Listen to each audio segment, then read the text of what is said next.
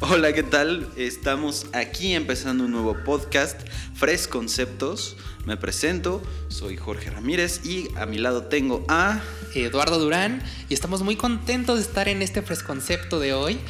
Es el más importante y también porque engloba todo lo que tiene que ver con marketing.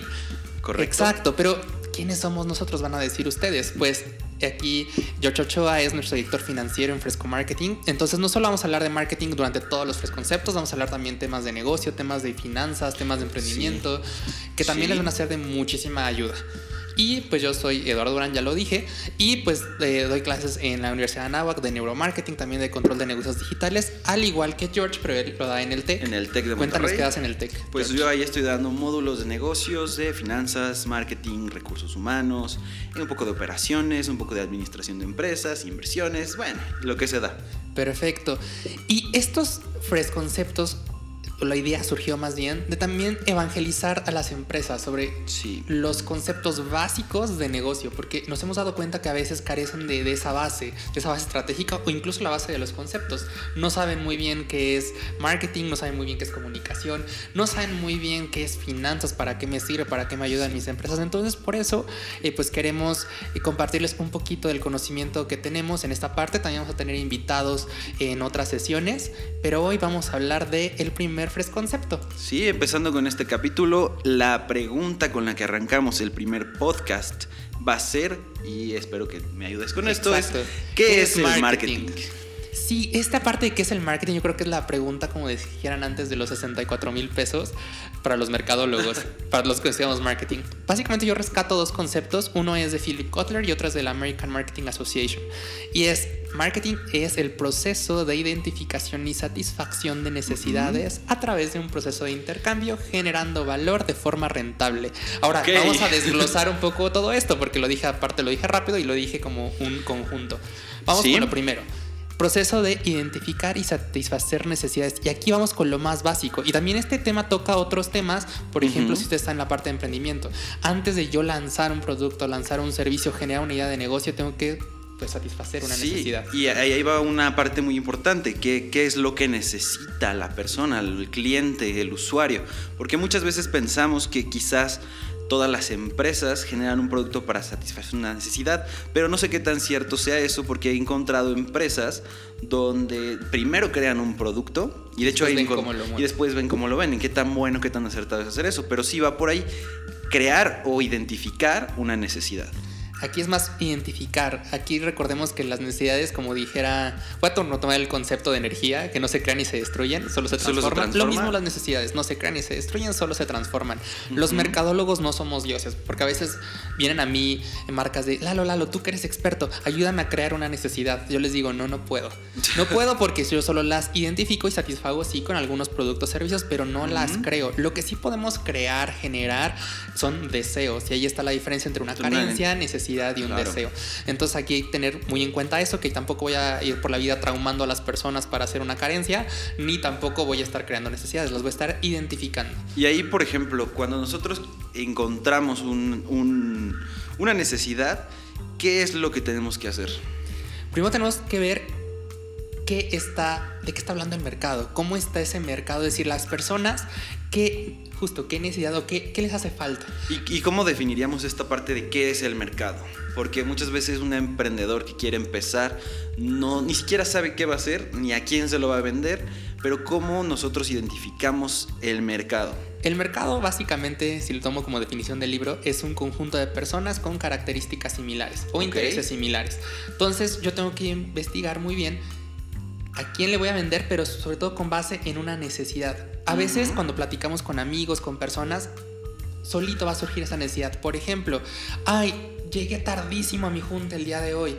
Hmm, ¿Por qué llegó tardísimo a, la junta el día de hoy? Tal vez por el tráfico, porque no se levantó temprano, porque eh, lo cortó el novio o la novia. Suenan conceptos que no tienen casi nada que ver unos con otros, pero si yo le rasco por ahí un poco más, puedo identificar pues por qué fue esa situación y por qué le está doliendo ese, ese pain del, del consumidor. ¿correcto? Y bueno, empezando con eso de qué le duele, eh, ¿qué tan de acuerdo estarías con decir que un mercadólogo es como un doctor y va a encontrar eso que le duele tanto a la empresa como al cliente, ¿no? Claro, de hecho sí somos como doctores, pero como doctores de empresas. Ok. Es decir, las tenemos que diagnosticar y al igual que van con un doctor, pues vamos a, a recomendar casi casi la medicina indicada, que en este caso puede ser una estrategia, una táctica específica para su negocio. Cabe aclarar aquí que cada negocio es distinto.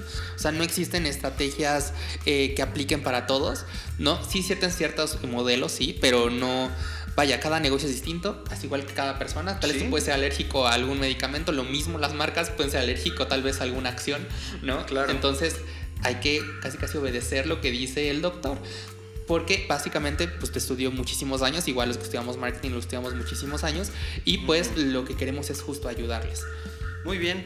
Yo tengo una pregunta y más bien es como el comentario típico de el marketing me ayuda a vender o el marketing genera ventas. ¿Qué opinas Sí. de eso? No necesariamente. De hecho, el marketing y las ventas son cosas distintas, pero se tienen que hacer de la mano. Vaya, no todas las acciones de marketing están encaminadas a generar una venta y eso hay que tenerlo muy, muy en cuenta. En el caso de que tu marca o tu empresa quiera tener ventas, lo que recomiendo es que haga una estrategia comercial, que es muy diferente a una estrategia de marketing. Van de la mano, pero no necesariamente una acción de marketing se ve reflejada inmediatamente en una venta. Sí, porque muchas veces Sí. llega alguien a decir, oye, con la agencia o con su eh, gerente de marketing, con su- los empleados de marketing, oye, este, yo necesito vender más.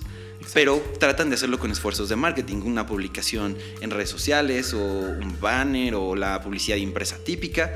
Pero ¿qué tan saludable es hacer esto? Es nada saludable, es como un paliativo, es decir, es como nada más atacar el síntoma, pero no el origen. Ok. Entonces tenemos que atacar el origen y vuelvo a la definición un poco de marketing. Ya tenemos que identificar cuál es la necesidad del mercado, satisfacerla también a través de qué de un proceso de intercambio. Ese proceso de intercambio no necesariamente puede ser una venta, puede ser una review, puede ser un like, puede ser un comentario, puede ser un share. Depende de justo de cuál va a ser mi objetivo de marketing y sobre todo generando valor. Antes de yo lanzar una campaña, recomiendo que chequen muy bien las empresas cuál es ese valor, cuál es ese diferencial, qué los hace únicos, para que con base en eso ahora sí comuniquen. Que ahí nos estaríamos metiendo en otra definición de emprendimiento que quizás podemos platicar en Claro, otro momento. Ah, bueno. que es eh, nuestra propuesta de valor como empresas, Claro. que viene muy derivado de eh, nuestro modelo de negocios o nuestro plan de negocios, que son cosas que abarca marketing, pero a la vez se relacionan. Claro, ¿no? y hablando de modelo de negocio, tenemos que tener muy en cuenta los recursos con los que cuenta la empresa. Igual retomando la definición eh, de marketing, tenemos que hacerlo de forma rentable. Ujú. Es decir, podemos ser también muy creativos en la parte de marketing, pero tenemos que tener muy en cuenta cuál es el presupuesto y cuáles son los recursos, no solo financieros, sino humanos de la empresa. Si con los recursos que tengo soy capaz de gestionar una campaña tal vez muy grande, muy pequeña, no lo Ok. sé, depende justo de ese recurso.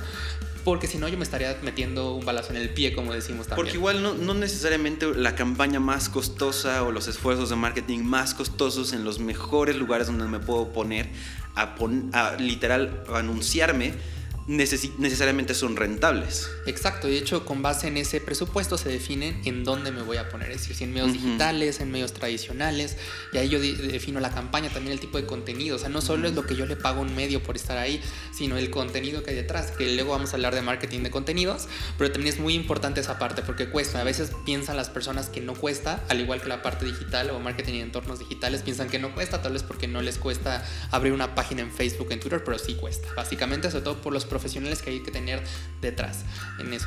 Sí, pero bueno, ahí hay algo muy importante. Estamos hablando de que hay ciertos métodos que usa marketing, pero la parte creativa, el, arte detrás de- del marketing, no necesariamente, como lo comentabas, está en una regla, en un paso a paso de qué hacer con tus estrategias de marketing. Hay que tener la parte de creatividad, hay que tener un poco de arte en qué es lo que hacemos en estas estrategias. Claro, ¿no? y recordemos que marketing al final de cuentas proviene justo de estas ciencias sociales o también ciencias administrativas que no necesariamente son ciencias exactas, ¿no? Ok, o sea, sí, eso sí, también sí. hay que ver claro, las ciencias exactas obviamente tengo una fórmula y me va a dar un resultado sí o sí. En marketing no necesariamente, sí nos apoyamos de las ciencias exactas para evaluar la eficiencia de nuestras campañas, Claro.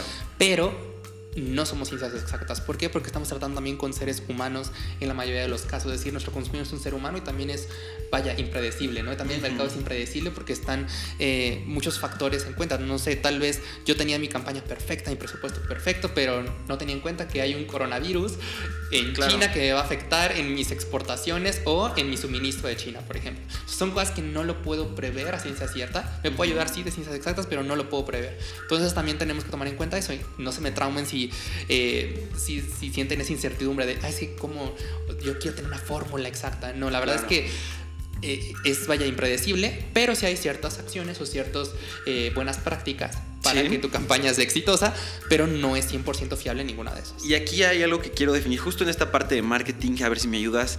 Eh, ¿cuál es, ¿Qué es un objetivo de marketing, un objetivo de mercado? ¿Cuáles son estos objetivos de marketing? Claro, bueno, antes de definir un objetivo de marketing, lo primero que tenemos que definir es el objetivo de negocio. Ok. Como negocio que quiero alcanzar, quiero expandirme a otros mercados, quiero eh, tener tanta, no sé, en rentabilidad en porcentaje, o quiero tener eh, tantas ventas, es lo define el- la que ahí sí nos podemos exacto. relacionar con las ventas. Al Claro. final, si las empresas no, no generan ventas, no van a poder sobrevivir.